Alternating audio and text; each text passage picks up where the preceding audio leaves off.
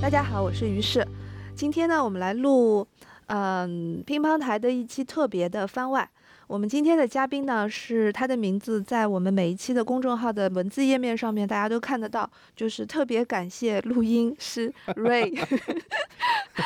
所以呢，今天我们把 Ray 请到了录音的现场，然后请他来做嘉宾。我们主要来谈的是电影的录音，然后混音，以及他会给大家推荐一部今年很有可能在奥斯卡拿到某项音像奖的一部电影，叫《曼呃哦不一克》。定不一定得奖，但至少我觉得提名的概率很高很高。你先介绍一下你哦自己是谁吧，好了好了，大家好大家好， 说天我津话吧。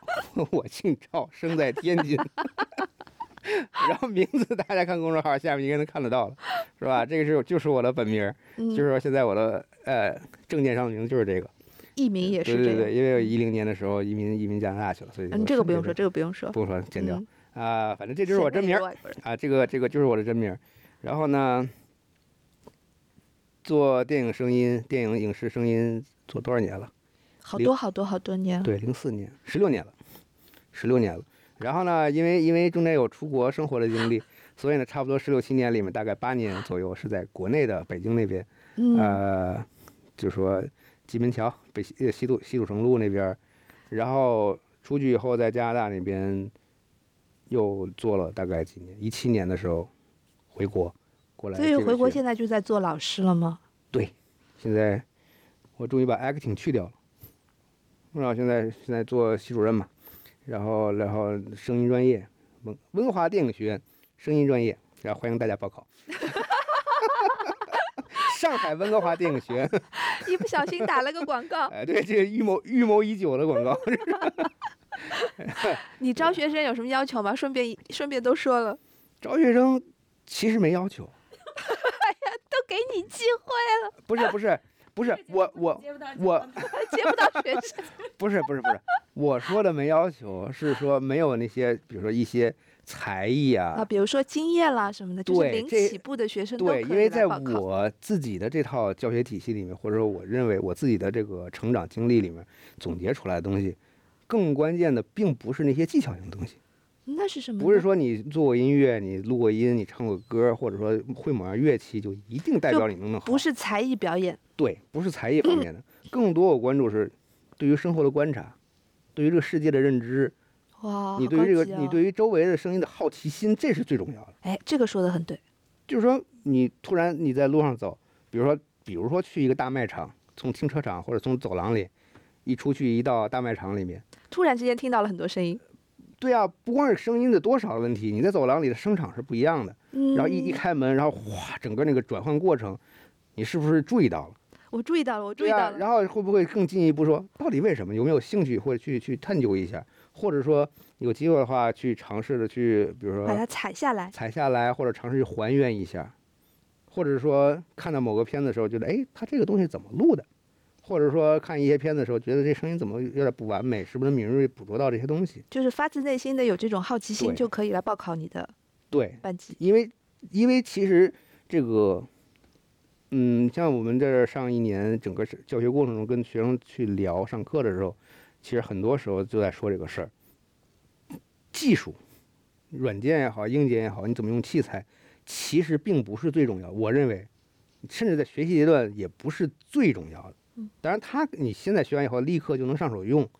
这是自然是也是不错。嗯哼，但是你不要忘了，这也是个必备的技能。对，这嗯这这个就不能把它当做一个你全神贯注在干一个事儿，是不的顾其他，嗯因为设备会升级，对，没会错换代，然后整个制式啊等等理论啊，一它直都在会换一直在换。这个东西更容易嘛，就说尤其去年以来，你看这个疫情造成的，然后在线协作呀，好多录音设备，尤其是网络直播一兴起了以后，然后这种新的设备迭代会更快，适应手机使用，适应远程这种互相交流，它变得非常非常快。但是呢，你要想用好它，并不是说你把说明书背下来就好了，嗯，你要知道整个这个工原作理是什原么理，对，就跟网上有一段视频，不知道看过，就前夫里面李涯，你到会会觉得有点乱，然后那个谁，孙红雷演那个，你你懵什么？你觉得你你想什么？就觉得自己那么傻是吗？你就是不懂录音的基本原理，这是原词儿，你知道吧？有一段儿，就是说你知道这个事儿是怎么回事儿了，然后通过这个，你再反推，你现在手头有一个这个设备，嗯你哼才能，就说所谓的说明书、所谓的菜单、所有的功能键放在那儿，你才能看出个主次来。你知道哪些是核心功能，哪些是辅助功能？这个东西为什么放在这儿？为什么有这功能？为什么没有那功能？你才能更理解，然后自然而然你就会用了，而不是说你把这个背下来，摁一万遍你就会了，摁一万遍会了，这个界面一变你也不会，很有可能。嗯哼，所以呢，整个就说白了，俗老话里早早就说过了，授人以鱼不如授人以渔这么一个事儿。嗯，有道其理。实，其实这一年我的目标就是说，虽然一年时间很短，但是通过高强度，通过聊这些事儿，会逐渐让他们养成一个自己的方法，让他们有一个将来继续自我进化、自我成长一个能力，这是教学的目的，而不是说你用会了一个软件、会个插件，然后你能做俩片子就满足了。当然，这个肯定能做到，但是不能 眼光只满足于此，那就有点亏。了解对吧？了，就是嗯，看的更就是说希目标会更高一点点，是这样子。所以我所以你看，回到前面我说没要求，其实就能理解了吧？是这意思，嗯其哼实嗯哼，就是反正如果是要有意报思考的你的说法学生的话，嗯至少就是像这种，呃，电影录音方式以及电影音效的这些历史跟简史都是不要需特要别熟悉的吧？不需要，不需要，连这个都不不需要不。需要，不需要，因为我 掌权了就我我因为因为现在我们学生也暴露出招式广告了，这个学校给钱吗？这快点去你们因为学校给钱，个是天呐，就是因啊为因校给钱吗？真的是因为我们现在学生有些就很多啊，有些就刚高中毕业生啊，完全没有任何的那什么，就就直接进来学的，就可以单独报你这一门课，别的都不 上。可以啊，哦，我们是分专业的嘛，我是分专业的嘛。哦，对吧？？分专业的是。其实呢，我就你看啊，这咱咱接着聊，这从这个开始引着慢慢聊。嗯，还有中间还有一个过程，就是我自己的想法也是，我就坚持认为专业和业余之间其实它就应该壁垒分明，就应该有技术壁垒。就是说，同意，至少专业人士你不能向下去走，你要嗯哼向上有追求。有道理。它就相当于魔术师是一样的，你永远保持神秘，永远不知道。但可能观众他会比较好奇，他想往这圈子里去进，各种猜测，各种破解，这个破解一刘欢那还刘欢那个刘谦的魔术一样，对吧？很多这种，很多这种这个这个这这种东西在。那么呢，如果你没有这个壁垒特分明的情况下，首先缺失的就是一个职业自信和职业自尊，嗯哼，你就不觉得自己不 decent 了。就是不专业嘛。对，然后就你专业了，感觉你跟下面越来越这个边界越来越交融，越越来越交叉的话，有些人就觉得明明他就自信心爆棚，有些人自信心会被打击，然后有些东西呢，他会被错误理解或错误使用，他就没有一个那什么了。嗯所以呢，就是说这个东西专业的就是专业的，专业的我们就是专业探讨，专业探讨的东西可能外行根本就听不懂在说什么，都是电影人在探讨的时候，可能一个非从事电影的人就听不太懂，比如说就你。像 我，我就知道你要说 我。但如果旁边我们旁边再做一个也是做录音的、做混音的，我们俩看到可能静飞老师也参与不进来，嗯，这就一层一层的技现在术我壁心里垒就嗯嘛。平衡了。专业的就是专业的，然后其实所以你看，所以我就特别能理解以前所谓江湖春点啊、江湖黑话啊这些东西，因为他不管他不说好坏，至少他这个圈它子有里，专业性。对他自己内部沟通和外行之间，他一定要不做买卖也是，嗯，对吧？做买卖也是。然后这个东西，尤其是我们属于，虽说是电影、电视产业吧，但是它终归还是目前归到娱乐产、娱乐大产业下面。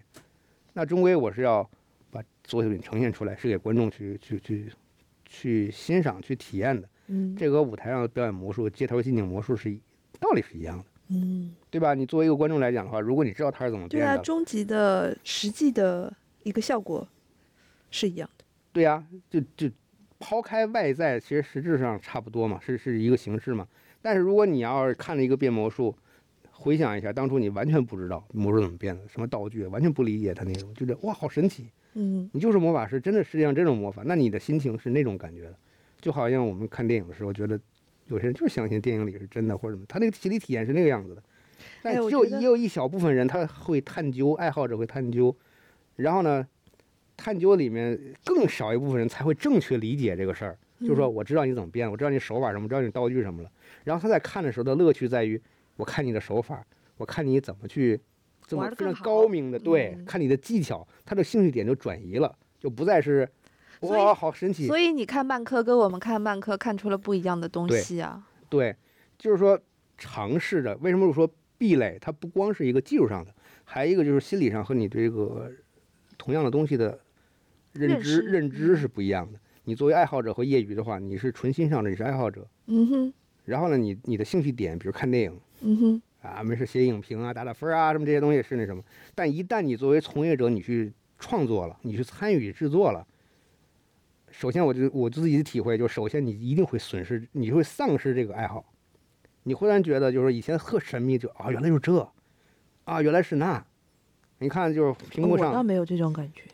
嗯还没到啊，没到没没到那么深嘛，好吧？就没到那么深嘛，没跳的坑那么深，就是看光鲜亮丽的一个古装，比如说古装美女，是吧？是这个看起来很好，但一可能看就片知场道，可能片场的时候一看，哦，就这个这个破这个破材质啊，可能拍起来很好看，但实际上这破材质很差，甚至说经常穿那个那个臭味儿都在那放着，是吧？假汗或者说这些这些这个道具啊什么这些东西，它都跟你想象可能不是那么一样。那么你把这个状态印象再带到电影院去看相似的东西的时候，这个东西就会冒出来。你知道了就是知道，你绝对不可能忘掉。那这个时候和你不知道的时候看，你的想象空间是完全不一样了。然后你就会觉得啊、不像以前那么有趣了。反正我自己经历过这个阶段，但是呢，兴趣就变成了，哎，这是怎么做到的？这个怎么能这样子？哎，他是用什么手法？他是怎么想的？但是我也会有这种想法，嗯尤其是我看什么呢？比如说像 BBC 的那些记录大自然的，嗯比如说海底的声音啦，嗯或者是明明你知道这个摄影师已经离得很远去嗯拍那个狮子了，嗯，但是为什么那个狮子口水的声音都听得那么清楚呢？全是拟人假的，全部吗？几乎啊，真的吗？连镜头有些都是假的拍的。 啊，天哪，你毁了我的三观！ 所以我就说你干嘛要问嘛？这也是假的，而且你在很多都棚拍的，不是同一只，这个我能理解，尤其是比如说他有多角度拍，有的是航嗯拍，他追到他，然后好像吃完了之后在那边歇，这肯定是不一样的甚事至有情。一这个我知道，甚至有一些是在摄影棚里拍的，这小个动物我这个我猜得到，但是你说所有的声音都是，所有有点绝对，但是绝大部分都需要拟音。那比如说是热带雨林里面有一只鸟咕咕咕在那边叫，难道这种也都是你？那可它能会其他地方我会踩一下这个，然后它我不剪进来。就完全不可能是现场录的吗？现场录不太可能，技术上实现不就不是，就是它不会那么美好，啊，真的不会那么吗？完美。我我一直在想这个问题，你知道吗？因为我很喜欢看 BBC 的那些大自然的。有一种话筒是可以远距离去去，就跟那个间我谍以用为那是种技术可以达到这一点了，可以做，但是音质非常之差。就那没个有东西环境音那个种东西顶多就是你说话什么的，大概能猜出来。它非常非常弱，但是现在这种就是说，嗯，咱不能说不能说太细，就是说有一种技术是激光麦克风，它通激过光麦比克如风。说你在一间屋子里面，窗边俩人在说话，我在另一个楼上，我想我想知道你们说什么，他就把打一束激光打到这个玻璃上，因为两人说话，空气会震动，震动会带着玻璃震动，就那然个后我把这个玻璃震动波通过形图又来了，对，然后他把它反向弄出来以后，大致我能听清或猜出来你们俩讲话的大致内容。这不是间谍的那个监听技术对啊呀、吗这种技术现在已经有呀，所以它可以用在这个电影制作上面。用不了，因为电影之后我们还是要追求音质和这个这个这个好不好、好听不好听这个方面，所以还是要更传统的这个东西。其实电影的声音其实是来源就是音乐录音，嗯哼，就跟影视表演来源于舞台表演是一样的，只不过针对这种特殊的形式，它做了一些适应性的、有针对性的改变和和运用而已。所以就是说，纪录片儿哪有什么这种真正纯百分之百的纪录片儿？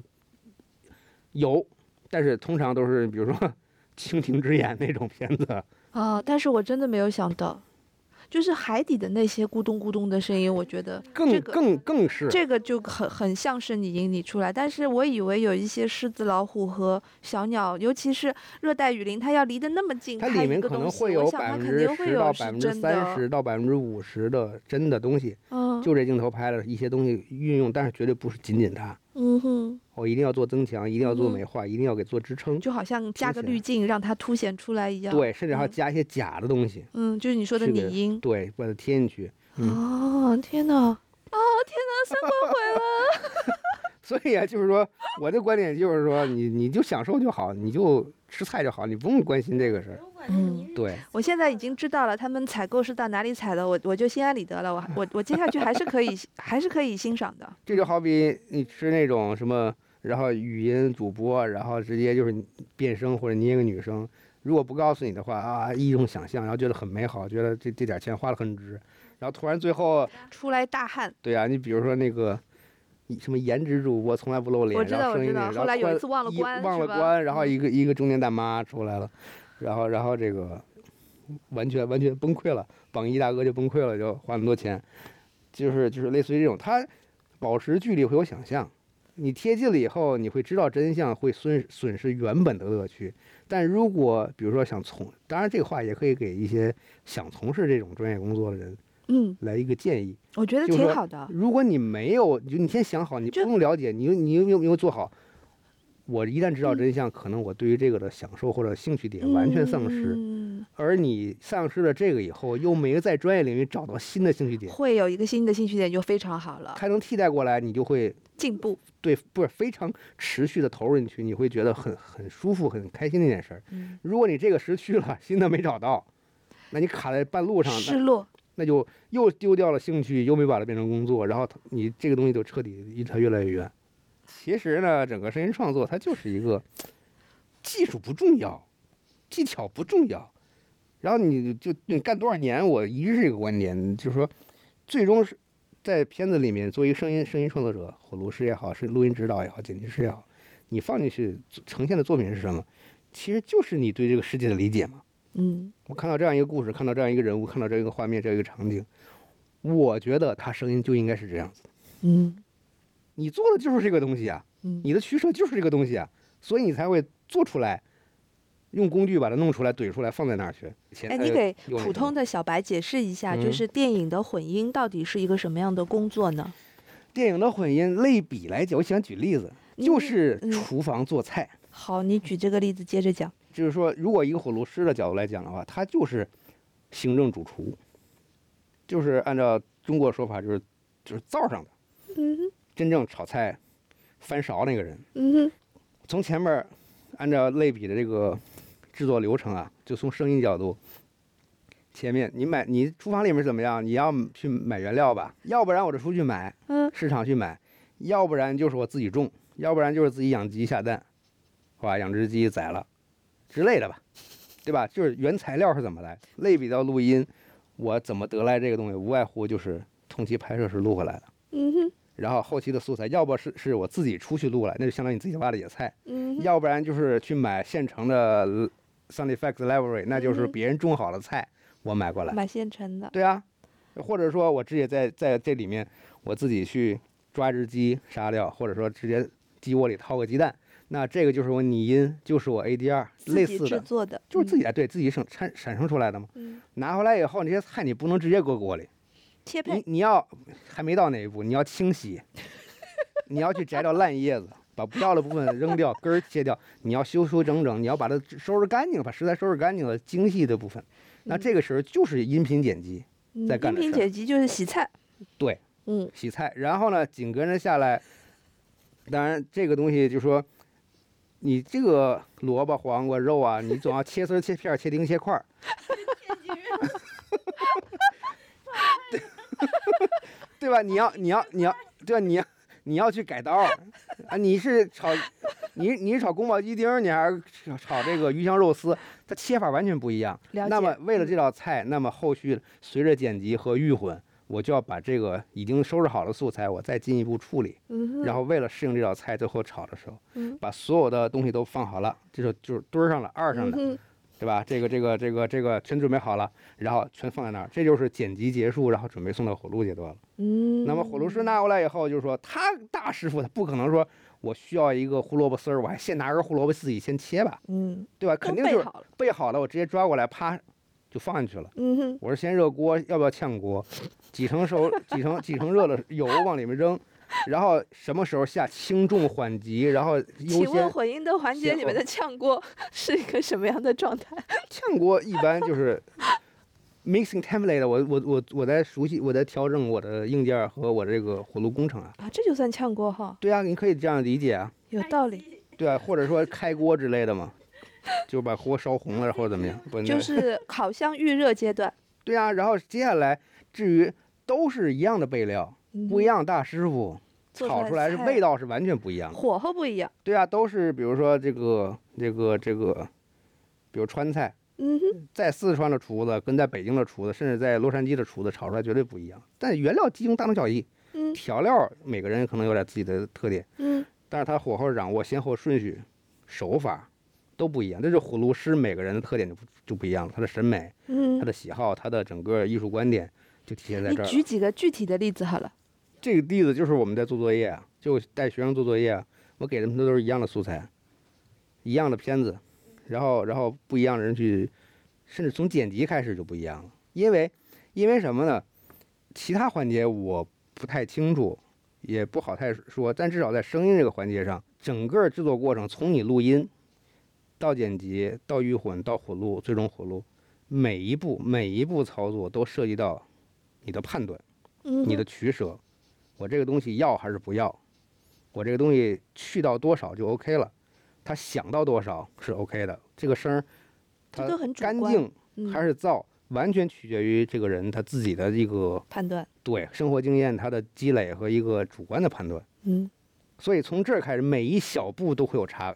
不一样人都会有细微差异，然后整个环节全累积起来以后，什么都不变的情况下，它差异累积误差已经很多了。嗯，了解。只不过就是说，比如经常磨合一些一些团队，他互相之间比较了解。我可能做的时候呢，稍微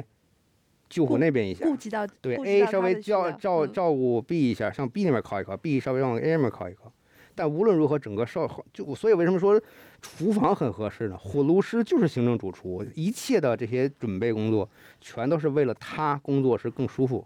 更方嗯便、更有效率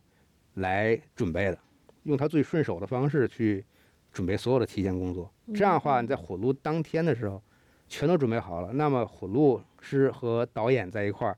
才能创作。就是说，以前咱经常说的创作，比如说一场戏，镜头出来到底是女主角四十五度仰望天空，然后前景虚化，然后开始上 MT 就是 MTV 风格这上歌，这个时候我要不要江水，要不要鸟叫，要不要这些青蛙虫子叫？嗯，那我有多种选择，我可以完全没青音蛙乐，要了，虫子不要。嗯对，我可以完全不要音乐，完全用周围的环境声来衬托他的心情、他的情绪。我也可以把这些声全都不要，只直用接音乐去、嗯去去用音去乐显化。那这个差我的别就很大了，这是属于创作，是对属于表达的这个这就个它出来的整个的一个气氛跟效果都不一样。对，这是最理想状况下。如果不理想的，就是说到这个时候突然发现这个青蛙不好听，这个虫子很燥，跟我想要的东西不一样，甚至心噪比，甚至音质都不太好。嗯，那就是说前面买剪辑菜和没预买好。对嗯为了后面这么自由，买前菜一面定前要面就要做这个。从采购到洗菜到切配必须要好。对，嗯这是理想状况，但是真正可能很难做到。嗯，如果全能做到，那是相当牛的一个团队了。所以就是像那种什么奥斯卡最佳音响设计、音音响奖啊什么，他颁给的这些电影，就是它说有他在每它一个有阶段都做得很好。啊，对，那肯定是属于对，这是基本工业标准。但是他好莱坞那哎，就这个奥斯卡，它是这样分的。马上关就奥斯关卡了，你介绍一下。对啊，关于关于声音，它有三三个奖。第一个是最佳音响效果奖，嗯或者有些其他类似的奖叫什么 overall best sound 和 best sound overall 之类的，嗯就是说整体这个片子效听果起来声音部分是特别好的。嗯这个主要给谁？就给中混师，就是最后那个主厨嗯，主嗯厨就嗯来来做这个的。中混还有第二个奖呢，就是说一般跟着同事颁发了的是最佳音效剪辑奖。音效剪辑奖，对，音效剪辑奖它包括了一些这个，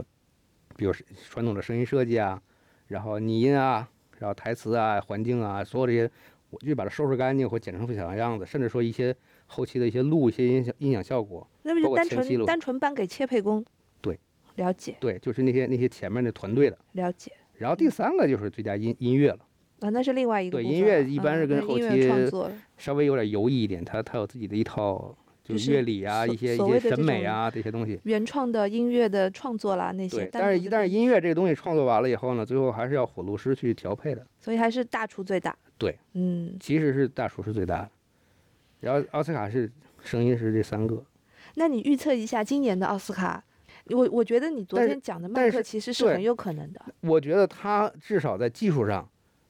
应我觉得应该会有提名。你是说曼克这个曼电影克是吧曼？克这个电影会有提名，就为什么呢？因为因为曼克第一就是说他黑白片儿去拍啊，但是以前的拍法呢，要不然就是说用现在大家常见的片子的方式，五点一、七点一度比平行声，就只是给人感觉是一个老片子，但实际上并不是走那么极致，嗯哼，推的没这么到头儿。但曼克这片子，首先它单声道火路，现在什么杜叫单声道混就录？只有一个音箱，就跟最早最早那个样就子一是样。它哪怕是在杜比环绕的六影点，厅里，它也是这个样子。它也就只有一个喇叭会响，对就只有一个喇叭会对，响。就在屏幕后它面不中是间说那个。所有的喇叭都是响一个声音，应该是因为现在没到影院去看，我不不想判断。但是至少从它的呃官方介绍的知识来讲，它就是 mono，就是中间一个音箱，没有什么左右啊、前后啊、沉浸感都没有。啊，这样子哦，所以它就因为画面，它追求这种，它整个声音的处理也是就是一个复模古来的，嗯模仿以前老的麦克风、老的设备才会出现那种失真、那种不完美。它在方方面面都去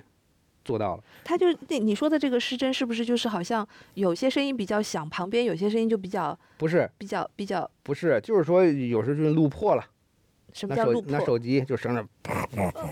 爆音了，然后呢，哦它声音就打老式电话里面声音，那个正面对面呲啦呲啦的啊那种。对，包括一些胶胶片上，或者说以前老的呃宽磁那那些录音机老设备里面，它会有呲那种那种噪音，那或者种是噼啪啦电啪啦啪啦啪啦磁啪啦电磁的噪音，对吧？各方面都有，它整个环节里面。所以为什么火炉台贵，你知道吧？它每一轨上面每它是它相当于是串接，每一个环节它必须保证品质都得好。关键是呢，火炉台它有 N 多轨，你少的话也有十几轨，多的话一百多轨、八十多轨。那就是像曼克这每个一电影就只有一个鬼嘛，最终最终结果是一个轨，但在那之前你得火 N 多 N 多，非常非常多。所以它听起来好像是一个单轨的电影，但是其实它的工作量可能要它呈比现的结果是这结样果的是对单轨的，对但是前面的工作量一点点都没少，说不定还甚更至多。甚至更多，甚至更多在哪里呢？这个怎么说？这太技术了。就是他刚才接着他那厨房说，就大厨嗯炒了这个菜了之后，就是说这样盘说，菜了之后，你以还得前回都锅是一用下柴，锅炒、柴锅煮饭，嗯，但是现在呢，现在厨房都是新设备，就相当于现在新的这些录音或者说拍摄的设备了。他又希望做出一个尽可能接近柴锅口味的，口味的东西，那就必须用现代设备去模仿那个。那么，因为现在太完美了，或者比以前相比太好了，他就要去做刻意的做一些不缺陷出来。但刻意做缺陷，首先一步就是说，你得先得了解以前的缺陷到底在哪儿，嗯，现在到底比以前好在哪儿了，非常具体。然后甚至要具体到一些工具的使用上，一些参数的使用上，非常多的参数，他要非常了解以后，然后才真有针对性的去去去就额外的。现在说的都是常规电影火炉之外还要再去做的，嗯，去去追它，让它变得不完美，让它变得很糟。但是这个很糟是好的很糟，好的糟，对嗯好的糟，然后听起来才有年代感，复古而感，不是说现我场服感，化道演嗯表演，然后整个台词啊，整个画面颜色全都调成那个样子，它就像了。所以就那谁那个导演就是说嘛，他就希望是这个希望像一九四零年，你坐在一九四零年的一个老电影院里，在看一个老片儿的感觉。我看穿那个越时电空影的的感时觉，候，确实有种就是音响上更像老片的感觉，嗯，画面上倒是没有觉得，画面一点就就很就很数码的那种做出来的效果的感觉。画面我就不管了，反正这个是关注声音这我部知分。道，但 嗯，他为什么我说他这个可我我我感觉，自我个人更希望他至少有一个提名呢？嗯，就是他其实你单拎任何一个处理，一个是把声音做的糟了，再一个加了很多那种以前老设备才有的噪音，嗯哼，那时这是在时代技术局限才有的噪音。然后最后他做了一部特有趣的事儿，就是他为了让这声音听起来不那么干净，更像观众看的时候，在一个老电影院里，他特地把《虎鲁安》的这个声底找了一个老的电影院放了一遍，放了一遍，把它录回来。嗯哼，把那个声声场的感觉录回来了，我然知后道跟火炉叠在一块儿，然这后个种打个比喻，就是比如说我专门到朋友家里面，让他放一个破破的黑胶唱片，然后我把那个呲啦呲啦的那个声音，然后录到我自己手机上，类似吧，就这么一嗯对个类过似程。这样一个东西。这些所有这些手法呢，就是说，其实说心里话，并不新鲜，以前有人用过吗？都有人用过，但是把所有的手法砸在一起用，用成用到这么极致，倒是这片子是第一个，至少我看过的片子是第一个。以前多多少少，比如说我可以把音色弄成这个样子，我可以加点噪音，但是呢，我做个五点一，或者做个杜比全景声。年代性有年代感就好，但是我还希望沉浸，希望利用现在先进技术去给观众一些一些体验。他这个就完全不管你这个，我的体验就是说让你穿越时空，让回到以前看老片儿。我觉得这个就是还好你提到了这个，否则我看这个片子就会少了很大的一部分。因为怎么讲，就是因为这个电影本身不是那么容易看懂，然后我看的时候也比较的累。但嗯是呢，看的时候我意识到它是有一个做旧的过程，但是如果你不说的话，我嗯完全没有意识到它是呈现出的是一个。所以这就单是轨电的影声音创作的特点就在这儿。电影声音创作最后就是让你没觉得我干什么事儿，好亏哦！就是这样的。但这里面有一个本质差别，你肯定是在电脑上看的，对吧？我前面也想说，如果我在电影院里面就不一样了。不不不，我还特地在电脑上听了一下，嗯就算是在电脑上听，你跟其他现在其他的编剧比，他明显感觉对的，对混的，响对大的，，对的，对的，不一就样就。跟在澡堂子里的感觉似的嗯。尤闷其闷的，对闷，第一闷闷的，嗯，然后呢没那么多高频，没那么多细节，然后再一个说话都有在空旷的一个大厅里那种嗡嗡嗡那个小尾音儿都有。相对于其他哎，的那个片子小呢尾音是怎么弄出来的？就说了，他就把片子放在了一个啊，就是那老个电影院里录了一电影院遍，面，啊把他的混响录了下来，然后把这个叠加了进去。因为那个就是那个那个尾音的那个小混音，经、嗯经常会让人误以为是以前的人讲话，他特特别带的时代的口音。所对，以反正就是说他包括所有事情都是，而但是呢，我其实我觉得他，当然也许是瞎瞎说啊。我觉得在从技术上，我觉得他就是录这个过程，如果是我来做这个事儿，嗯，他现在明显一听就是一个空空的影院，里面是没有人 的，应因为该有把我们都召集进去，对他在录的时候至少嗑我瓜记子儿通了，吃个薯不片儿了不什不么是的这种，就是说，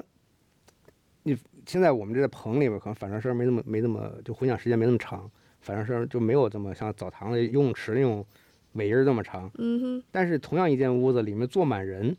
和没有人是不一样的，是不一样，因为什么？因为任何一个反射面声音声波打因为到上人都会，吸音它，会吸对对，它会吸音，然后呢，它这个高频会损失更多。如果是空的话，它听起来就是就是空旷的感觉。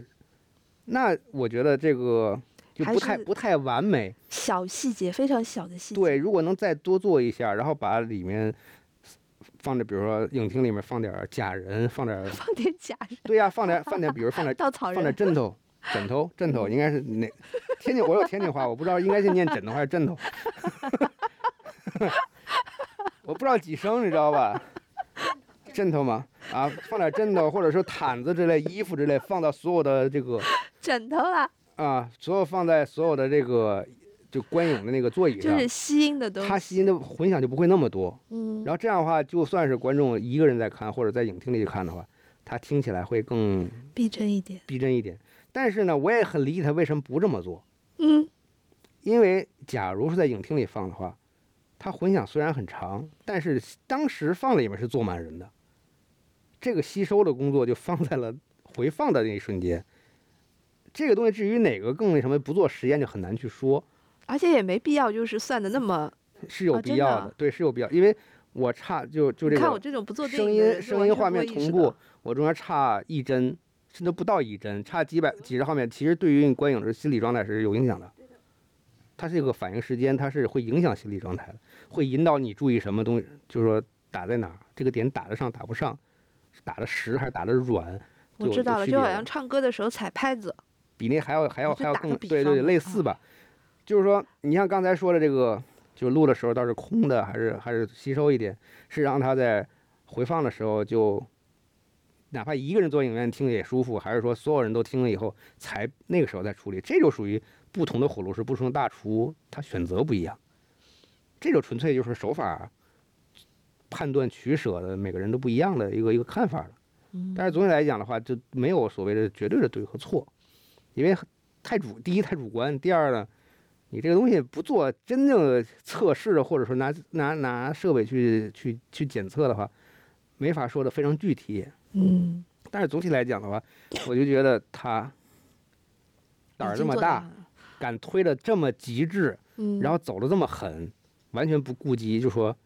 我不需要兼容现在的任何现代一种形式，我就是觉得这个片子这样就好。这个状态也不知道他有，不管他有意还是姿态无意，至少他这种这种做法，我是嗯非常认同的。